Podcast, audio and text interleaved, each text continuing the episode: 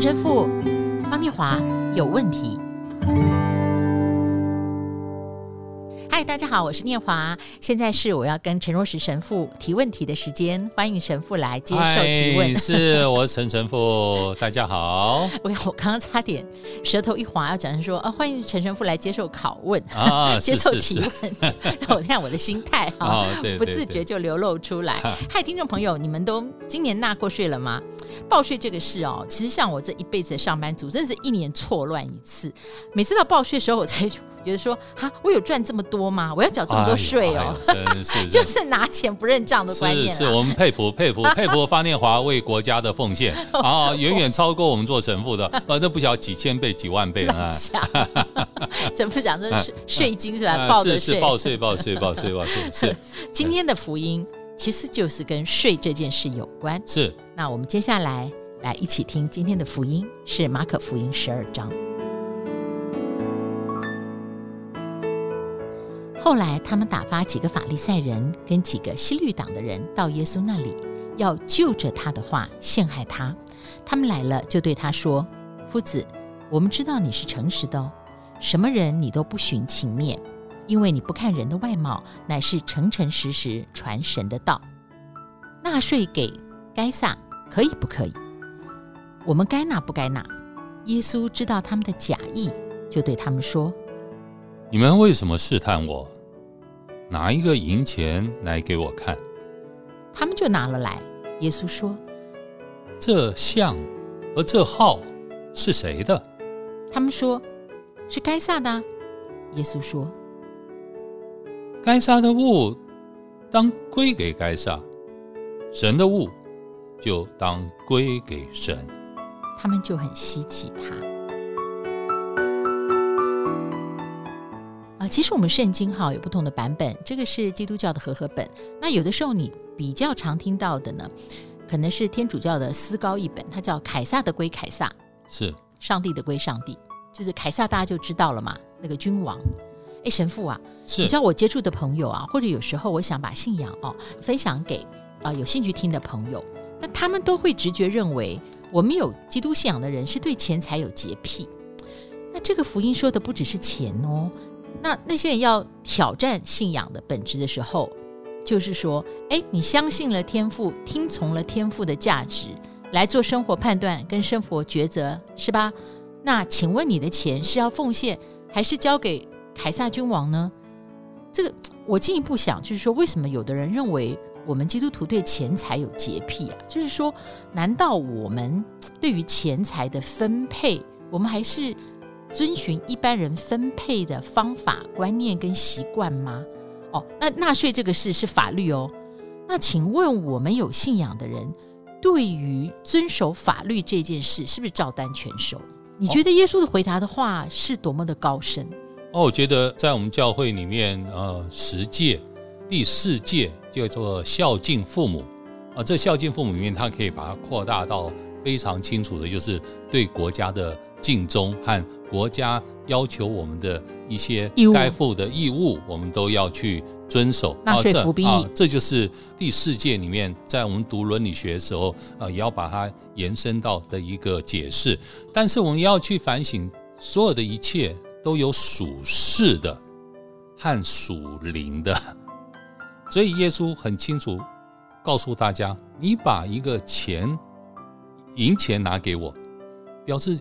耶稣连身上连一个银钱都没有哦哦，对对对对呀，要不然耶稣自己拿掏出来就好了嘛。嗯啊，你拿你给我一个银钱，所以那以前在犹太人的时代，因为他是被罗马统治，所以他们缴税的时候有缴税的钱，这缴税的钱就不能够用犹太人自制的钱。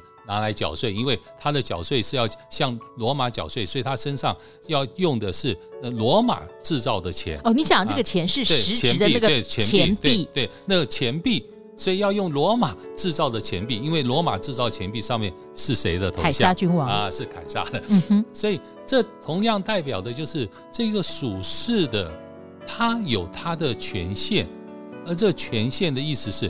它也只有它的限度，因为上面凯撒只只有凯撒，凯撒，所以这些钱币里面，凯撒的归凯撒，所以凯撒所属的凯撒的权限，它有它自己的限度，所以叫做凯撒的归凯撒，归给他，但不是所有的都归他哦，因为是他的。归给他，对，所以就文字学来讲，就有不是他的，对对对对，所以这是他的权限，所以就属世的就一定有他的权限，所以耶稣在这地方也提醒我们，属世的是他有他的限度的，但是属灵的是无限大的啊。凯撒的归凯撒，对，天主的归给属，属神的就是全，但是反过来念华，难道天主的不能够去管到？属世的吗？是是是，因为无限的，对，它是把有限的包含在内，有限已经都在无限里面了。所以耶稣讲这句话也有它特别的意义在嘛，对不对？所以就是神的永远是至上，神永远是超越，属灵的属神的永远是至高超越。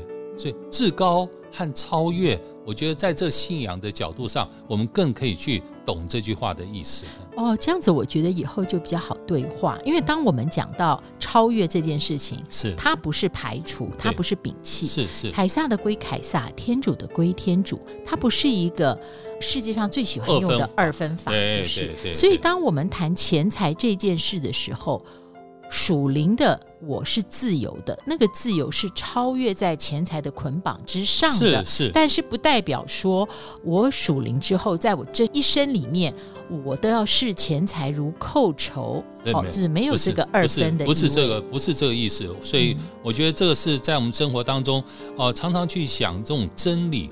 呃，一种真理上，刚刚念华一直在讲，他有什么冲突啊等等。但是耶稣常常给我们看的，他真理他不用争辩的方式，而这个世界是想陷害耶稣的，所以一开始就是很清楚，他们要就着他的话，什么要陷害。我问你，神父，是为什么他们认为可以陷害到？这个传福音的耶稣，所以我觉得为什么他他们以为耶稣会说，所以你们应该就不用纳税了，是这意思吗？这就是这就是我觉得他们已经用以前的一种惯性，或者是习惯，或者是他们以前用的方式都可以得手，都可以陷害到别人，就是用一些甜言蜜语包着糖衣的毒药，所以他们你看几个马上在来对耶稣讲说。老师啊，我知道你是诚实的，你不徇私啊，你你看这些话，对不对？都是一种糖衣的毒药，而且一直强调，那你一定要说实话哦，这些都是你要诚实的，你是诚实的传神的道，所以你要跟我讲实话哦，你一定要讲讲心中的话哦，到底要纳税给凯撒要不要？所以你看，这些都是在生活当中要制造陷阱、制造圈套，所以有时候我们也要去反省啊，这些。属世的很多，事实上也做了陷阱和圈套，在那边等我们。对，而且我觉得在钱财的这个对话里面，就，就是这，有的时候它不是对话，是它是，我觉得我们。基督徒要抱着一种对话态度，不管在多么高争议的话题上，比方像钱财，是哦，比方像最近有有很多很多跟信仰相关的争辩，比方堕胎与否啦、死刑与否啦这事情，我很喜欢教宗他最近有一篇谈话，最重要就是要聆听，是是。如果你对话的前提就是要制造敌人，你就是用教训、责备，或者是引诱对方说错话，然后来证明自己是对的。那这种对话呢，我觉得在基督信仰的态度里面都不应该发生。变化，我真的觉得就是真理不需要争辩，真理天主给我们的就是感化、感受和感动。感化、感受和感动。对，我觉得他是要用一些这样子一些生命里面不断的去让我们自己要去体验，然后制造这些环境，或是一些不去争辩的环境，像。昨天我才给一个教友，他那个太太王太太，哦、呃，做冰葬弥撒，她躺在床上植物人十九年，她的先生每一天去医院一次到两次给他太太按摩，然后我昨天就跟这个先生讲说，哦，那王先生很不简单的，十九年这样每一天啊，不论刮风下雨，每一天去，这先生只讲了一句话，啊神父。我就是有时间啊，我没事做嘛。你看这么简单的一句话，我有时间，我没事做，所以我每一天。但是事实上，这里面含了多少的感动？可以这句光是这一句话，可以感动了跟他对话的人，哦，可以感受到他的一种心情。所以我觉得，真正的感动、感受和感化，这才是一个让人去接受真理的一个方式，而不是争辩。姐，所以耶稣今天，我觉得他这两句话。当我在选择哦，耶稣讲的这两句话跟所有听众朋友分享的时候，我真的觉得，原来我觉得有好多问题要问神父，因为你想想看，凯撒的归凯撒，天主的归天主，我们也可以把前面那个凯撒换成别的，是不是？你想换成权力吗？是。你想换成方便吗？